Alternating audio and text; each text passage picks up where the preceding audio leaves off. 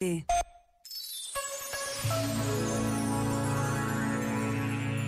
Sobre a atual fixação no presente e referindo-se de forma particular ao campo da arte, afirmou o filósofo Boris Groys. A nossa cultura contemporânea tornou-se muito mais contemporânea, muito mais constrangida pelo presente. Vivemos num tempo sem utopias nem projetos de futuro. E por outro lado, já não estamos seguros sobre o nosso passado nem sobre a tradição artística, porque temos a sensação de que a tradição canónica exclui demasiadas coisas que não deviam ser excluídas inclui outras outras que não deviam ser incluídas. Não temos o entendimento do futuro, nem entendemos o passado. Este momento está disponível em podcast no site e na app.